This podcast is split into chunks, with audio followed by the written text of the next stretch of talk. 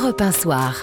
Raphaël Delvolvé. Le 39-21, le standard d'Europe 1 pour réagir. Nous revenons sur la démission de Noël Legrette, désormais ex-patron du football français. Il quitte la première fédération sportive de France après des semaines de polémiques, des propos sur Zidane, des accusations de harcèlement moral et sexuel, un rapport d'audit accablant.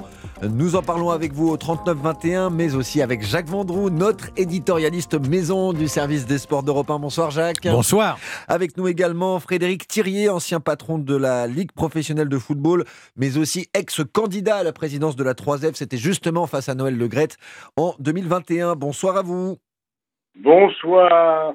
Alors, Noël Legrette a donc fini par partir. Son remplaçant par intérim, c'est Philippe Diallo. Ses premiers mots après le départ de Noël Legrette ont été recueillis par Cyril de la Morinerie au siège de la Fédération française de football dans le 15e arrondissement de Paris ce matin. C'était une, réunion euh, très importante pour le football français, qui a commencé par une intervention du président Legrette, très digne, et qui, je pense, à travers la décision qu'il a prise euh, ce matin, a montré qu'une euh, nouvelle fois, il était un des grands dirigeants du football français. Je ne rappellerai pas tout le parcours qu'il a fait, de Guingamp jusqu'à la fédération en passant par la Ligue de football professionnel. Mais partout où il est passé, ces institutions qu'il a eu à diriger, ces clubs qu'il a dirigés ont connu le succès. Voilà, Philippe Diallo, président par intérim de la Fédération française de football au micro européen de Cyril de la Morinerie. Vous avez entendu, euh, il salue une bonne décision de Noël Legrette et ne manque pas de rappeler le bon bilan de plus de 10 ans de présidence de la FFF. Euh, Jacques Vendroux, vous avez... Euh, il faut pas oublier, il faut pas oublier, parce que même si on n'est plus du tout d'accord avec les états d'âme et l'état d'esprit, en tous les cas, de Noël Legrette, il a quand même fait du, bon boulot, que ce soit la mairie de Guingamp, que ce soit au club de avant Guingamp qu'il a, qu'il a, qu'il a construit évidemment dans sa ville. Il a fait du bon boulot à la Ligue de football professionnel. D'ailleurs, Frédéric Thiriez l'a, l'a remplacé quelques mois plus tard. Il a fait du bon boulot à la fédération. Et puis, cette dernière année a été une année catastrophique sur le plan humain, sur le plan moral. Et c'est pour ça qu'il a été obligé de partir. Il a été obligé de mettre un terme à son mandat.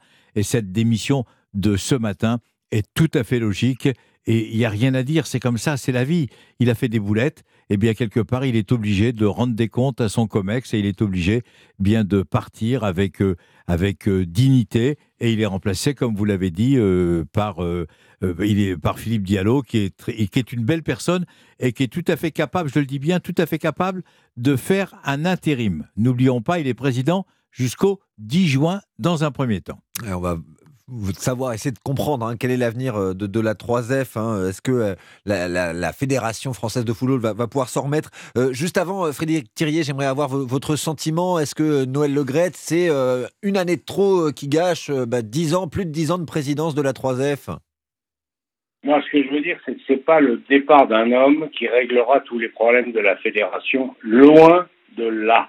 Loin de là.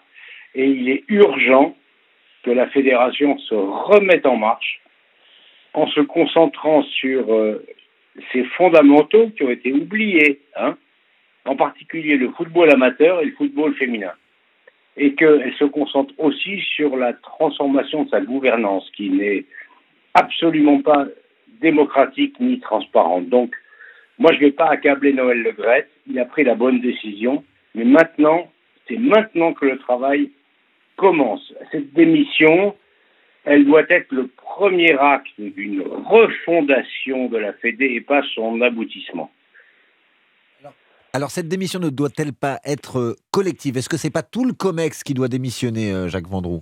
Le COMEX ne pouvait pas démissionner dans l'urgence parce qu'il faut gérer les affaires courantes, en tous les cas c'est mon avis, ou en tous les cas jusqu'au 10 juin. Si jamais tout le monde démissionnait aujourd'hui, il y avait simplement une seule personne qui aurait été, chargée de, régler, comme on dit, les affaires courantes jusqu'au 10 juin. Le 10 juin, il y a une assemblée fédérale. Peut-être qu'il y a une assemblée fédérale qui peut se transformer tout avec l'aide, bien sûr, des districts et des ligues en assemblée élective, mais on n'en est pas encore là, mais il fallait un groupe d'hommes comme Jean-Michel Aulas, comme euh, Marc Keller, comme Albert Gemrich, qui connaissent très bien je veux dire, les, les tenants et les aboutissants de la Fédération française de football, en fait, ils restent tous par intérim. Euh, mhm. le, comment il s'appelle Diallo a été nommé par intérim. Le COMEX reste par intérim jusqu'au 10 juin. N'oublions pas, tout ça est provisoire. Tout ça n'est pas définitif, mais il fallait laisser un certain nombre de personnes qui connaissent bien la fédération pour, je le répète, gérer les affaires courantes et surtout l'affaire de la sélectionneuse Corinne Diac. Ça, c'est le plus urgent dans un premier temps, parce que je rappelle quand même qu'on est à cinq mois d'une Coupe du Monde de football où la France est qualifiée. Alors, il y a la crise au sein de l'équipe de France féminine de football qu'on va évoquer également euh, tout à l'heure euh, avec vous, euh, Jacques Vendroux et, Frédéric Thirier. Frédéric Thirier, il faut des états généraux du football français, si j'ai bien compris. Est-ce qu'il faut attendre le 10 juin? Moi, je pense que on ne peut pas faire l'économie d'une réflexion euh, sur l'avenir euh, de la gouvernance de la fédération avec le football amateur qui, encore une fois, a été oublié hein, depuis une dizaine d'années. Tout le monde sait que Noël Legrette avait beaucoup de d'intérêt pour l'équipe de France, pour le football professionnel, le championnat professionnel, mais que le football amateur, le football féminin, c'était pas sa tasse de thé il faut quand même savoir qu'on est très en retard, euh, Jacques Vendroux, sur le, le nombre de licenciés en France. On, est on plafonne euh, à 2 millions de licenciés, ce qui est ridicule par rapport à nos voisins, nos concurrents. Je pense à l'Allemagne, 6 millions de licenciés, à l'Angleterre, 8 millions de licenciés. Et depuis 10 ans, il faut être honnête, la fédération ne fait rien pour le football amateur, qui est pourtant son cœur de métier. Mmh. Non, mais évidemment que Frédéric Thérèse a, complètement raison, en tous les cas, sur sur ses motivations, notamment le foot amateur et le, foot féminin. La, meilleure preuve, c'est que Wendy Renard, elle n'est pas systématiquement contre Corinne Diac. Wendy Renard, elle est en train de dire attendez, on ne nous donne pas les moyens pour essayer éventuellement d'être championne du monde de football. On ne donne pas les moyens pour qu'il y ait une, ce qu'on appelle des centres de formation pour les féminines dans différentes régions de France. Là-dessus, tout, le monde est d'accord. Moi, je me permets simplement, de, simplement de dire que dans la situation actuelle, c'est pas la peine de se précipiter, c'est pas la peine de mettre la révolution demain après-demain.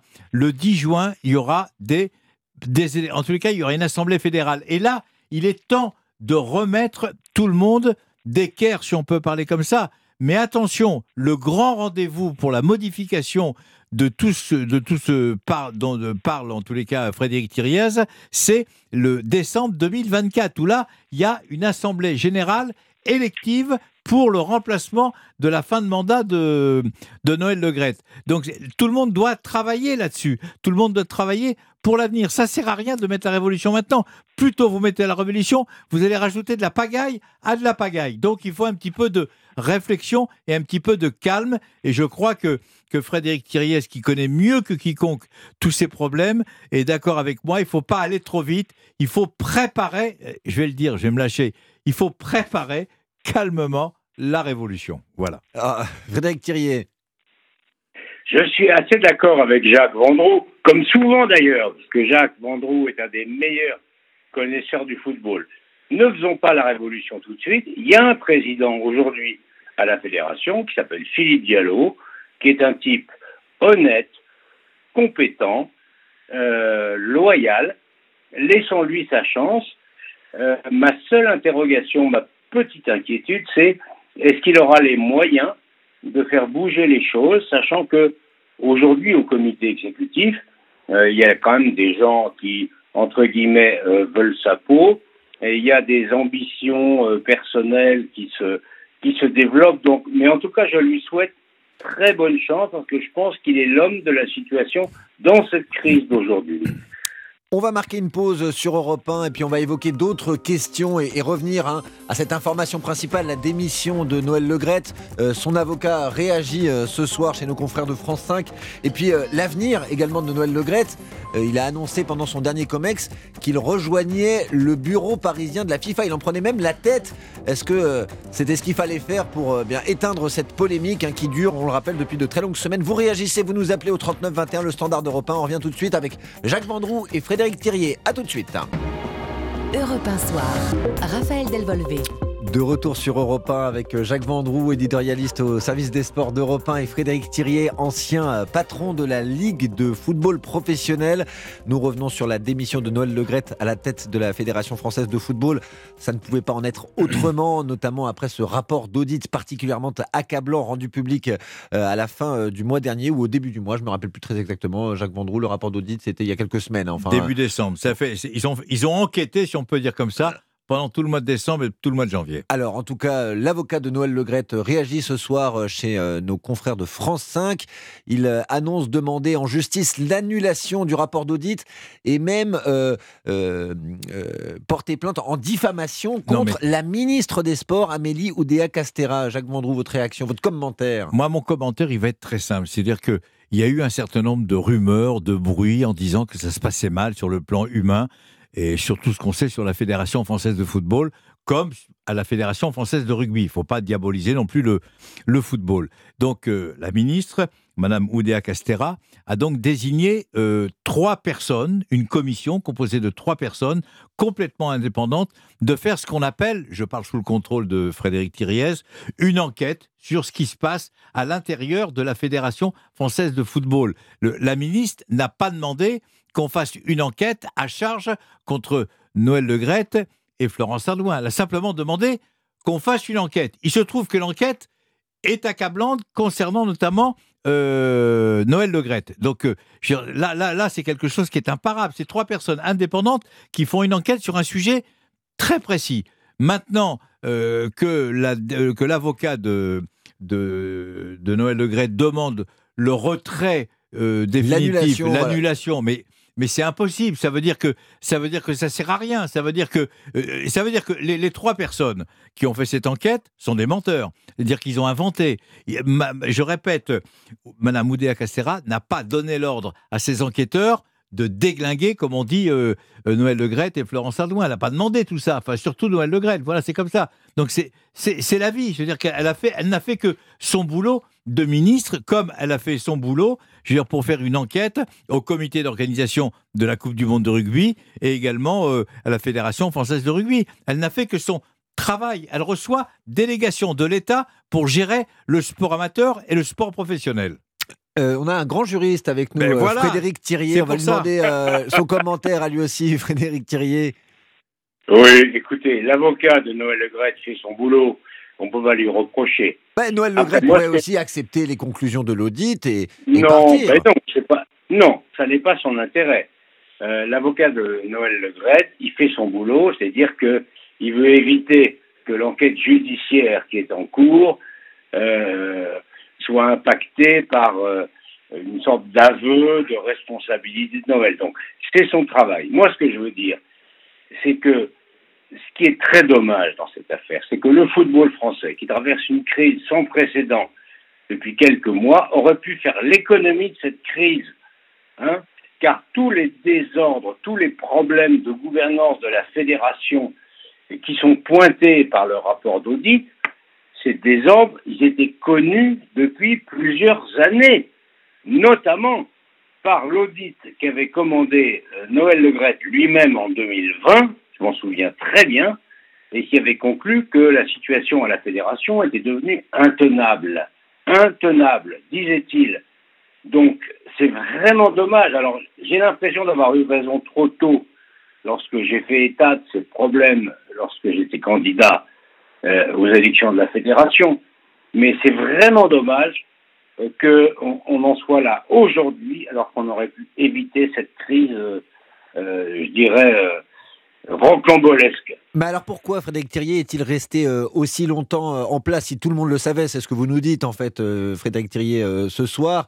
Est-ce qu'il n'était entouré que de ses amis Est-ce qu'il s'arrangeait pour rester en place? Ça pointe également ce que vous évoquiez en première partie d'émission, ces problèmes démocratiques au sein de la Fédération française de football. Hein, on rappelle comment ça marche. Hein. le, le, COMEX est élu un peu comme nos sénateurs, en fait, indirectement par des délégations qui sont censées représenter les clubs amateurs, les clubs professionnels de ligue et de district. Enfin, c'est assez, euh, c'est assez complexe. C'est assez, euh, assez, complexe. Hein, disons-le, Jacques Vendroux. C'est difficile à comprendre. Voilà. Mais à la sortie, vous avez c'est quoi, 14 personnes. C'était la fédération, c'était une bulle en fait où tout le monde était un peu déconnecté du non, réel. Non, non, ça c'est le, non, c'est le mode de fonctionnement qui existe. Attention, dans toutes les fédérations de France, ce n'est pas propre à la Fédération française de football. Frédéric Thiriez a complètement raison. Il faut remettre en cause non pas le mode d'élection de la Fédération française de football, il faut, mettre le, euh, faut remettre en, en, faut modifier le mode d'élection de toutes les fédérations, en tous les cas de 80% des, des, fédérations.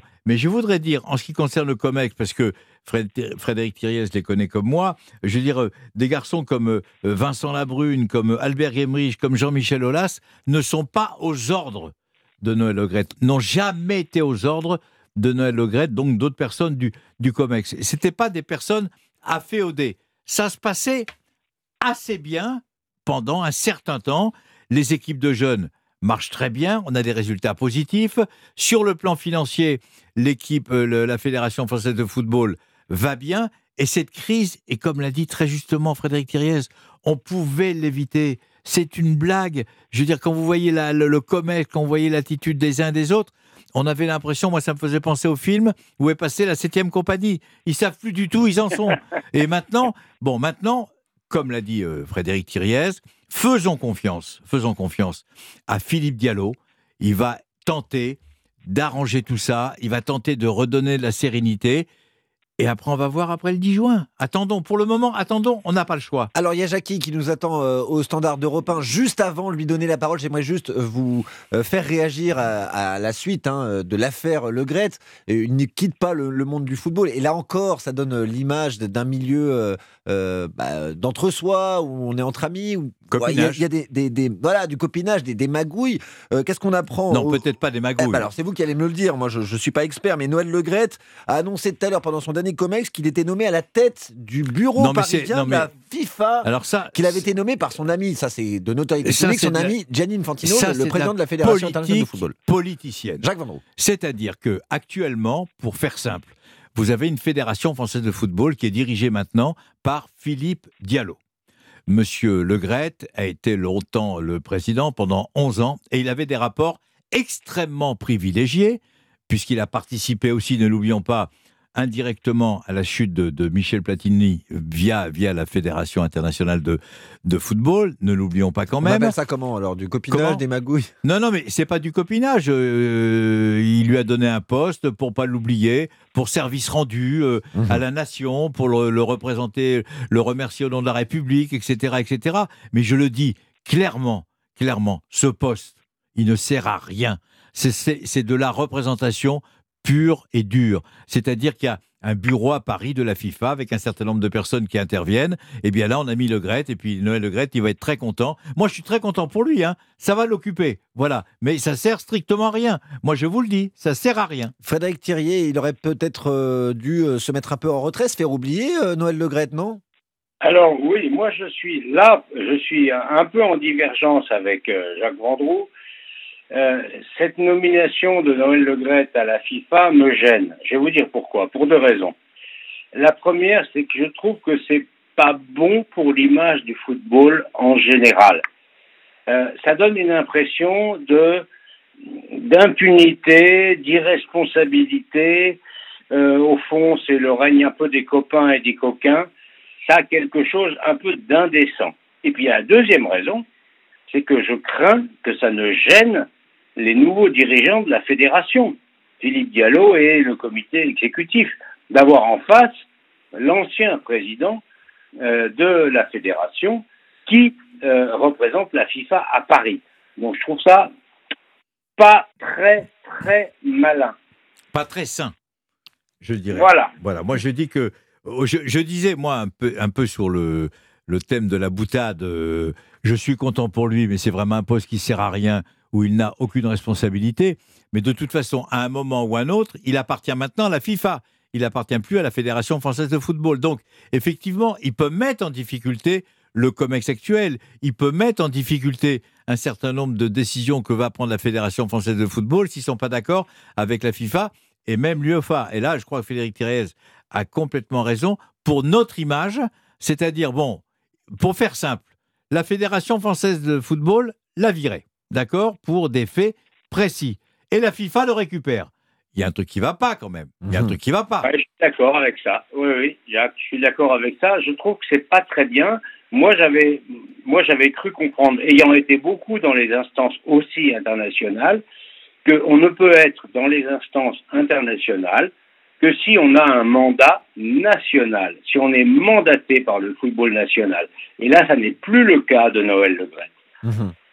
Alors, euh, nous sommes avec Frédéric Thirier, Jacques Vendroux, et avec vous, chers auditeurs, au 39-21, le standard européen. Jackie, bonsoir, euh, est avec nous. Bonsoir, Jackie. Oui, bonsoir à vous, bonsoir. Alors, euh, en deux mots, je voudrais juste féliciter Jacques Vendroux pour son professionnalisme et toute sa carrière, et ainsi que Frédéric Terrier que j'ai rencontré à Cluse lors d'une conférence de Marc Bâtard.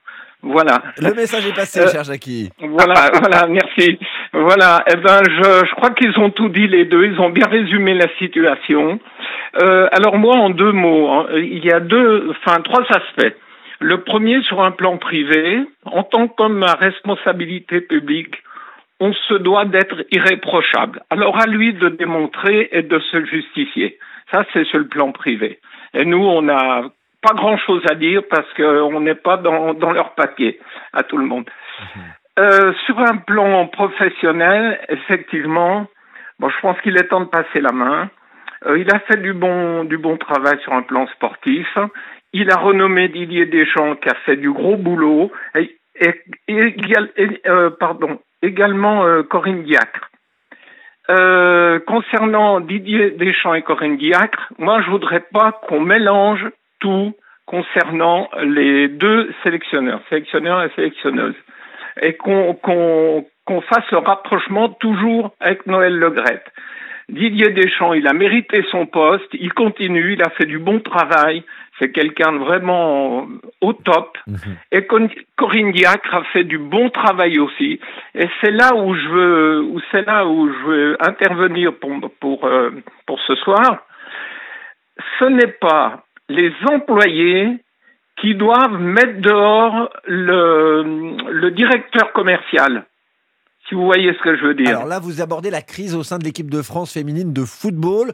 Plusieurs joueuses, on le rappelle pour ceux qui n'ont pas suivi, euh, plusieurs joueuses, plusieurs cadres, hein, on va citer Wendy Renard, la plus connue, ont décidé de se mettre en retrait. Euh, Jacques Vendroux l'a rappelé, dans cinq mois, il y a une Coupe du Monde aux Antipodes euh, en Nouvelle-Zélande, en Australie. Hein. Australie et, Nouvelle-Zélande. dans cinq mois, et elles disent, parce qu'elles sont cinq ou six, nous, on joue plus si c'est Corinne Diacre qui reste la sélectionneuse. Hein. Oui, non, non, non. Ça, je crois que c'est trop, c'est trop facile. Hein. Non, non. C'est pas les joueuses qui font la loi, c'est ce que vous nous dites, Jackie. Pardon? C'est pas les joueuses qui font la loi. Non, c'est pas voilà, c'est pas les joueuses qui font la loi, c'est pas les, les employés qui qui décide si le directeur général ou le mhm. ou le, le patron, l'employeur doit être viré ou pas. C'est pas comme ça que ça se passe. Jackie, je vais rappeler quelques éléments de contexte. Euh, ces tensions ne datent pas d'hier hein, euh, au sein de l'équipe de France féminine de, de football. Euh, lors du dernier minima deux ans. Lors du dernier Euro, avant la compétition, Noël Legrette avait entendu la colère des joueuses et avait dit Corinne Diacre, euh, on s'occupera d'elle après la compétition. Corinne Diacre a été maintenu et c'est ce qui semble euh, eh bien entretenir les, tensions au sein de l'équipe, euh, Jacques Vendroux. Non, mais c'est ça.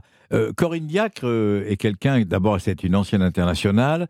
Elle jouait en défense centrale, super joueuse, etc. Super état d'esprit sur le terrain, etc., etc. Elle est devenue la première femme à être entraîneuse d'une équipe masculine, qui est l'équipe de, de Clermont, qui est en Ligue 1 maintenant.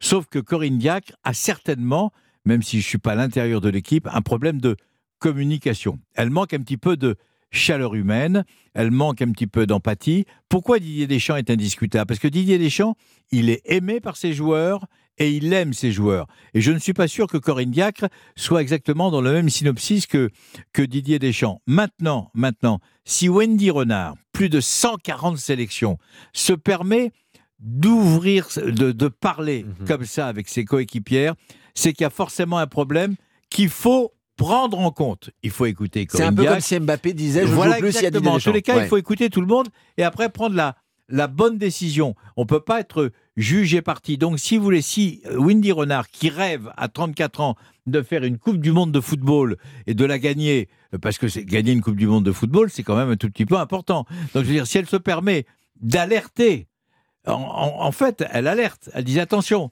on peut plus continuer comme ça avec Corinne Diac dans le système actuel.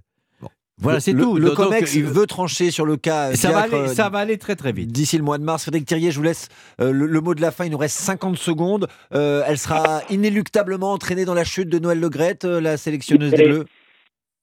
Sur Corinne Diac, je, ne juge pas la femme, qui est certainement respectable. Ce que je constate, c'est que ce dossier pourri depuis deux ans. C'est-à-dire que tout le monde sait très bien à la fédération que ça se passe mal entre Corinne et ses joueuses. Personne ne fait rien à cause de la crise de gouvernance de la fédération. Euh, disons-le, il n'y a plus de pilote dans l'avion. Euh, je rappelle tout de même que Corinne Diacre a été confirmée et son contrat a été renouvelé par euh, Noël Legrette sans même consulter le comité exécutif de la fédération, ce qui est absolument invraisemblable dans une organisation moderne. Et donc, il est urgent de régler ce problème. Après, pour répondre à l'auditeur, c'est vrai que les employés n'ont pas à, décider du sort du directeur, mais là, on est dans le football. C'est très différent. Moi, je ne connais pas un président de club qui, lorsque euh, le vestiaire rejette unanimement un entraîneur, n'en tire pas les conséquences. Là, il faut en tirer les conséquences. Merci beaucoup euh, Frédéric Thirier. Je rappelle que vous êtes euh, ancien président de la Ligue professionnelle de football. Merci également à vous, euh, cher Jacques Vendroux, qu'on retrouve très très régulièrement sur notre antenne dans Europe 1 Sport tous les soirs de 20h à 23h. Jacques Vendroux, éditorialiste du service des sports d'Europe 1. À très bientôt, cher Jacques. Très vite. Dans quelques instants, Carole Barjon de l'Obs nous rejoint. Elle sera avec Alexis de la Fontaine. On va passer en revue l'actualité politique de ces derniers, ces prochains jours. La réforme des retraites est arrivée au Sénat. Ça ne vous a pas échappé. On en a parlé tout à l'heure dans le journal de 19h sur Europe 1. A tout de suite. Europe 1 Soir. Raphaël Delvolvé. Merci d'être avec nous sur Europe 1 comme un mardi sur deux. Il est temps de retrouver Carole Barjon, éditorialiste politique, grand reporter à l'Obs. Bonsoir Carole. Bonsoir. Avec nous, euh, Alexis de la Fontaine du service politique d'Europe 1. Bonsoir Alexis. Bonsoir. Alors nous allons euh, parler de la réforme des retraites. Ça revient dans l'actualité puisque l'activité parlementaire reprend de plus belle cette semaine. Le texte a été examiné et adopté en commission au Sénat cet après-midi. Texte enrichi par la droite majoritaire, on le rappelle, à la Chambre haute. Euh, texte enrichi notamment sur les mères de famille. Ça, c'est la grande idée du chef des sénateurs, les républicains, Bruno Retailleau. Il était l'invité de notre ami Laurence Ferrari ce matin sur CNews. Bien sûr, on la votera, mais euh, pour la voter, on va la modifier, mhm. on va l'amender. Je pense que c'est important parce qu'on on veut réparer quelques injustices, notamment euh, les injustices faites euh, aux femmes. C'est elles qui mhm. financent... Aux mères de famille Aux mères de famille, tout particulièrement. Pourquoi? C'est très simple. un régime par répartition, c'est un régime démographique. Il n'y a pas de solution où on veut des enfants, où on veut valoriser celles qui ont mis au monde des enfants, celles qui ont contribué à consolider le régime par répartition, ou alors on veut plus d'entrées d'immigration. C'est un choix, la démographie. Voilà, Bruno Retailleau euh, qui euh, mélange la réforme des retraites avec euh, l'immigration. Hein. c'est une stratégie politique. Là, les LR vont pouvoir donner le là, hein, Carole Barjon. pardon, il ne mélange pas tout à fait. Parce que c'est vrai que à propos de cette réforme de traite, des retraites se pose le problème de la démographie et donc de la du taux de natalité en France, dont on sait qu'il est quand même euh, extrêmement faible comparé à ce, qu'il était il y a 40 ou 50 ans. On est à 1,7 enfants par femme selon les dernières euh, 1,8, enfin bon. Euh, bref, et euh, du coup, c'est vrai qu'un certain nombre de parlementaires, un certain nombre de responsables politiques ont relevé que François Hollande avait au fond un peu détruit la politique familiale et qu'il serait peut-être temps, puisqu'il faut absolument qu'il y ait des actifs euh, qui euh, cotisent pour euh, les, futurs retraités. Donc, il faut qu'il y ait de plus en plus d'actifs. Donc, oui, une politique nataliste ne paraît pas totalement, comment dire, hors de propos. et, simplement, vous savez, vous savez bien que le débat du coup, c'est ah bah, comme l'a dit Sandrine Rousseau l'autre fois, notre, nos, nos, nos, ventres ne, ne doivent pas servir aux retraites. Euh, et plaide plutôt que finalement, s'il y a un déficit démographique, après tout, on peut le combler par l'immigration. Donc le, propos de Bruno Retailleau n'était pas tout à fait hors de propos, pardon. Comme cela se fait notamment euh, en Allemagne, où il y a une crise de la, natalité euh, qui dure depuis très très longtemps. Depuis très longtemps. Alexis de la Fontaine, dans l'esprit de Bruno Retailleau, en fait, il s'agit de donner des, des comment on appelle ça des, trimestres bonus aux mères de famille, c'est-à-dire qu'elles pourraient partir à 63 ans et non pas à 64 ans. En fait, c'est une surcote de 1,25% par trimestre. Euh, en fait, en réalité, ça, En fait, en réalité, ça fait 5% pour toutes les mères de famille lorsqu'elles sont arrivées à la retraite. C'est ça en réalité ce qu'il veut faire. Euh, c'est pour en fait compenser parce qu'il estime que les mères de famille sont les grandes perdantes, et les femmes surtout sont les grandes perdantes de cette réforme des retraites. Mais c'est aussi pour Bruno Retailleau la volonté de, mettre sa patte un petit peu sur cette réforme, de la colorer un petit peu de, bleu républicain, et qu'elle ne soit pas juste dans sa forme initiale présentée par le gouvernement. Il veut aussi dire, voilà, nous, on a obtenu des avancées, on a obtenu des gages du gouvernement, et comme ça, quand il va revenir dans sa circonscription voir ses électeurs, dire, on n'a pas juste été une caisse d'enregistrement de cette réforme, on a obtenu des, liens auprès du gouvernement, comme sur les femmes, et comme aussi sur le CDI senior, comme sur les retraites minimum. C'est toute cette logique de dire, voilà, on, a voté cette loi, mais on n'a pas voté juste pour faire plaisir au gouvernement, on l'a voté aussi parce que on a obtenu des choses et on s'est battu pour les obtenir. Alors on le rappelle. Hein. Et, on défend un certain nombre de convictions. Et, euh, Oui, tout à fait. On, le rappelle euh, dans les institutions de la Ve République, ce n'est pas le Sénat qui a le, dernier mot. Hein. Le gouvernement, s'il n'est pas d'accord avec les idées euh, du sénateur Retailleau, il peut tout à fait changer le texte et le faire revenir à sa forme initiale. Qu'est-ce qui va se passer sauf, que, sauf que là, compte tenu de, ce qui s'est passé à l'Assemblée, on voit bien que le gouvernement a tout à fait énormément besoin du Sénat. Euh, que d'une certaine manière, et c'est assez savoureux d'ailleurs, euh, c'est l'heure de gloire euh, du Sénat. et en gros, c'est le nouveau monde qu'incarnait ou qui était supposé incarner Emmanuel Macron, qui a maintenant besoin de l'ancien monde. Donc c'est assez savoureux.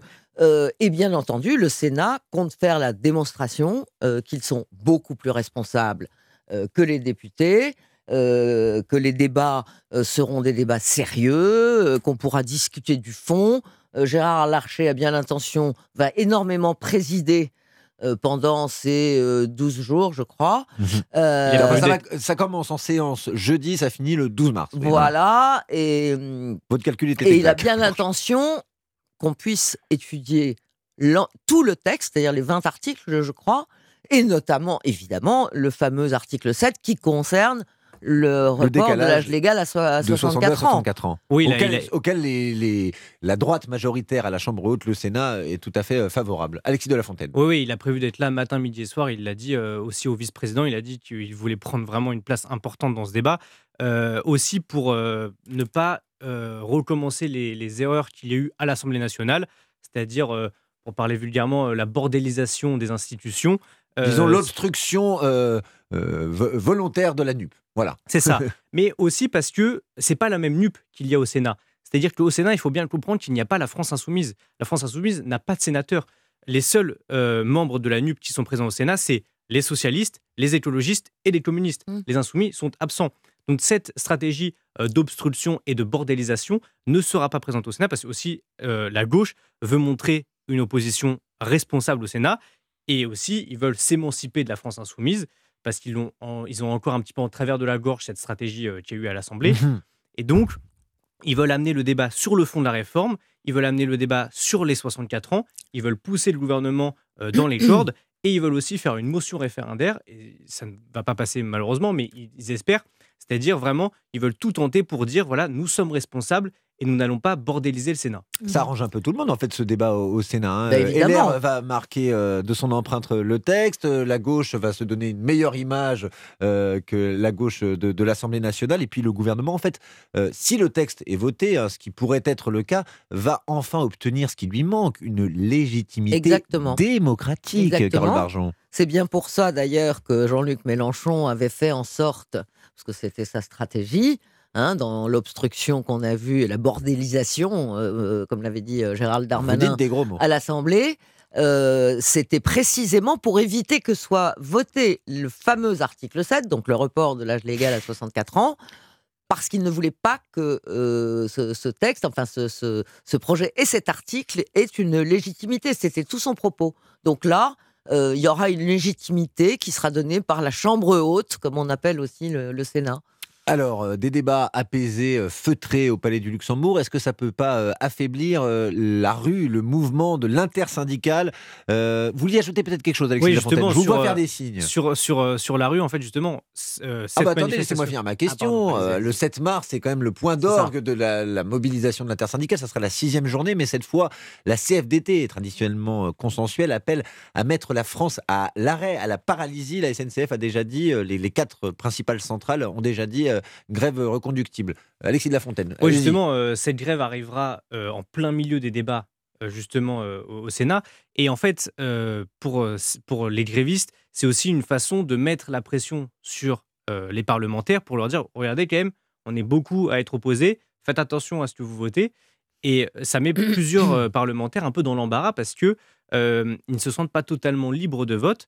Et euh, cette manifestation, justement, qui va en plus être re- re- reconduite, euh, selon euh, Ah, on ne sait pas ce que ça va donner non, encore. mais, mais pour avoir parlé avec un ministre euh, ce midi, cette manifestation, euh, il- le gouvernement a l'impression qu'elle va être reconduite, pour tout vous dire.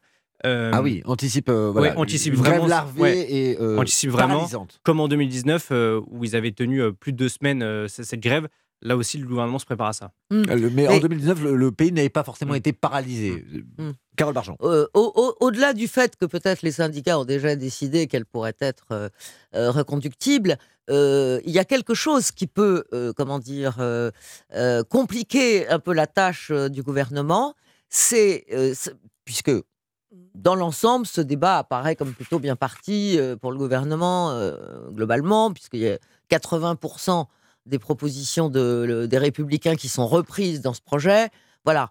Maintenant, il y a peut-être quelque chose qui, qui va être un grain de sable, euh, c'est s'il y a les régimes spéciaux euh, dont Bruno Retailleau a parlé, euh, auquel Il lui dit le gouvernement est assez mou sur le sujet. il faut aller plus euh, loin. oh, voilà, et lui, lui, il y tient. Il veut mettre la question des régimes spéciaux, c'est-à-dire en fait aligner, supprimer les régimes spéciaux pour qu'il y ait un alignement entre le, régime privé et le régime euh, public. Mais là, il y a un débat euh, au sein de la majorité sénatoriale euh, parce que l'Union centriste n'est pas d'accord avec ça. Mais rien que le fait de mettre sur la table l'affaire des régimes spéciaux peut peut-être embraser un peu la rue. Voilà. Remettre une étincelle. C'est vrai que depuis euh, trois semaines, hein, puisqu'il y a plusieurs zones en France, euh, les, les Français sont en vacances. On n'a pas forcément euh, oublié la réforme des retraites, mais c'est un peu plus loin dans, dans nos esprits. Et c'est vrai que le- la, la question des régimes spéciaux, hop, ça peut euh, Oui. être une nouvelle étincelle. Vous avez une minute, Alexis de la Fontaine. Oui, il- il- d'ailleurs, hier, quand Bruno Retailleau euh, dépose cet amendement sur euh, les régimes spéciaux, c'est à ce moment-là que la CFDT annonce qu'elle va rejoindre Voilà. euh, la grève générale du 7 mars. C'est ce qui a mis un peu le, le, le, Le feu aux le- le feu aux poudres. Euh, et vous dites euh, vrai parce que l'Union centriste prévoit même de voter contre. Oui, oui, oui, oui, Euh, ils sont pas d'accord. ils euh, vont voter à grande majorité contre Non, ils sont pas cette, euh, cette euh, réforme des, enfin cette suppression des régimes spéciaux. Merci beaucoup Alexis de la Fontaine euh, du service politique d'Europe 1. Merci Carole Barjon, éditorialiste et grand reporter à Allops qui vient nous voir un mardi sur deux dans Europe 1 soir. Merci à vous. Je vous rappelle que euh, demain, euh, Gaspard Proust, euh, comme euh, tous les mardis, mercredis et jeudis, euh, bien nous donne son humeur et attention, parfois ça pique. C'est tous les matins dans euh, la matinale de Dimitri Pavlenko à 8h34. Rendez-vous donc demain sur Europe 1 pour entendre le billet d'humeur de Gaspard Proust. C'est à 8h34 euh, précise. Dans quelques instants, vous avez rendez-vous avec euh, toute l'équipe des sports en compagnie de Céline Giraud et un nouveau journal. Il sera 20h dans quelques instants sur Europe 1. À tout de suite.